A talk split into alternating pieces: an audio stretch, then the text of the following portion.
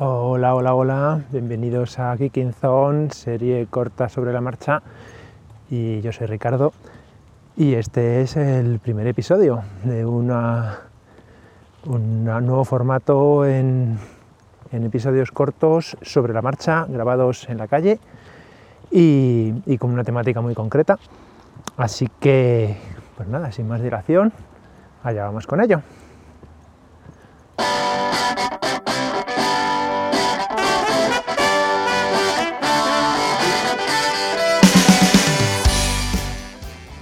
Aquí vamos a hacer, voy a hacer un, una, serie de episodios cortos en solitario.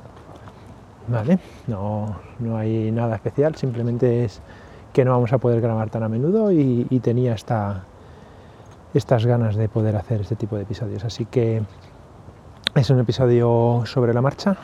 Vais a escuchar ruidos, vais a escuchar pajaritos en la calle, coches pasar. Intentaré intentaré que, que no, no, molesten demasiado.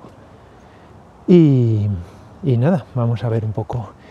Hoy venimos a hablar, vengo, hoy vengo a hablar de, de, Twitter y, y, un poco lo que está pasando. No, no, hay mil cosas que se pueden escuchar y, supongo que ya estaréis metidos los que os interese y los que no os interese.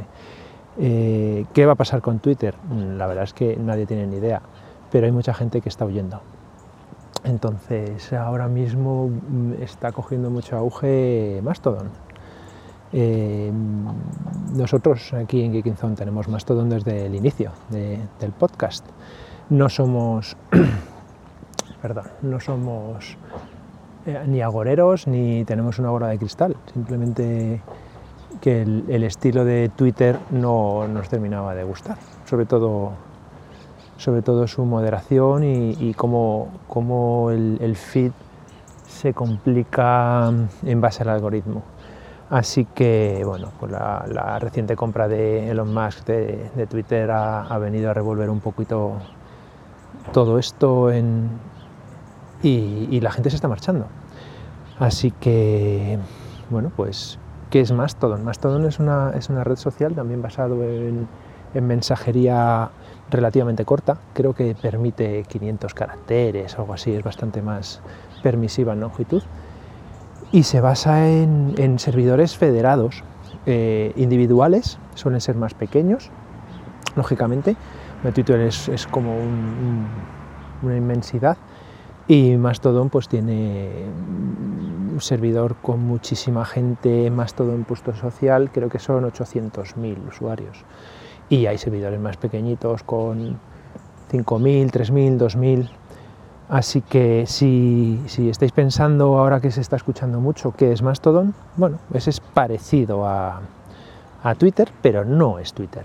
Así que pequeñas pinceladas. Si queréis eh, conseguir una cuenta, pues buscáis una instancia, que es un servidor mm, local, eh, suelen ser eh, agrupados por intereses y cada servidor tiene su propia moderación. Hay algunos que te permiten conectar automáticamente a Twitter, otros en general no.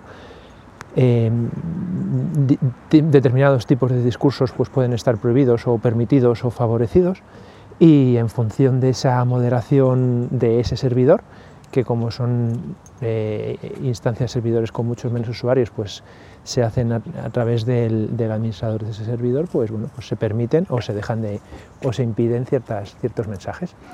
Incluso al estar federado, lo que quiere decir es que todos los servidores están comunicados entre ellos y, y se puede seguir a gente de distintos servidores, eso no hay ningún problema, sería como una analogía al correo electrónico. Tú puedes mirar desde tu servidor de correo electrónico a cualquier otro usuario que esté en otro servicio de, correo electrónico, puedes enviar un mensaje y, y, al contrario, pues en esto es lo mismo. Puedes seguir a gente de otros servidores, no tienes que estar en, en ese servidor local o en esa instancia local. Así que si queréis probarlo y ver qué es lo que hay, pues yo os invito a que busquéis una instancia lo, lo más pequeña y unida a, vuestros intereses iniciales, tecnología más localizado de vuestro pueblo, a lo mejor de vuestra comunidad autónoma, a lo mejor hay algo, mm, bueno, pues a partir de ahí tenéis eh, un, nexo en común en, esos mensajes del propio servidor y luego podéis seguir a cualquier usuario que esté en cualquier otra instancia de, Mastodon. Eh, yo coincido con, determinada gente que dice que una red social no es en sí el servicio, sino la gente que la compone. Eh, hasta ahora Mastodon pues estaba con poquitos usuarios y era muy de nicho. Y ahora pues hay una migración muy importante de, Twitter hacia Mastodon, gente que la está probando.